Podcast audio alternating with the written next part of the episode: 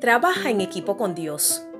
A veces creemos que al darle al Señor nuestra vida, todo cambiará sin que tengamos que hacer nada, pero lamentablemente no es así.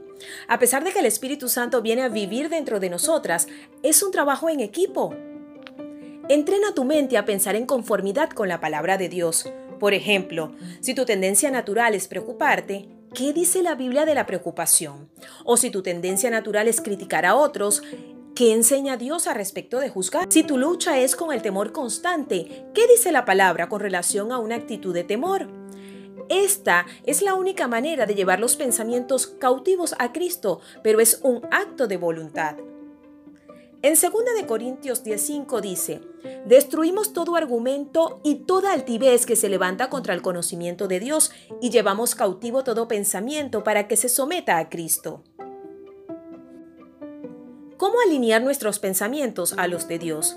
Tengo que decirle a mi cerebro, estás yendo por un rumbo equivocado, no estás acorde con lo que Dios dice, y por lo tanto, tengo que enderezarte para que recuperes el rumbo correcto.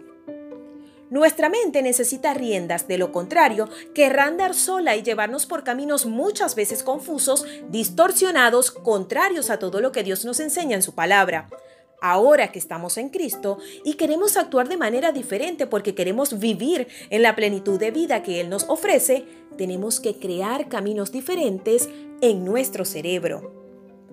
Es curioso que hace varios siglos, cuando no se conocía de este punto de vista científico, ya Dios ofrecía su método en Filipenses 4.8, diciendo, Concéntrense en todo lo que es verdadero, todo lo honorable, todo lo justo, todo lo puro, todo lo bello y todo lo admirable. Piensen en cosas excelentes y dignas de alabanza. Oremos juntas.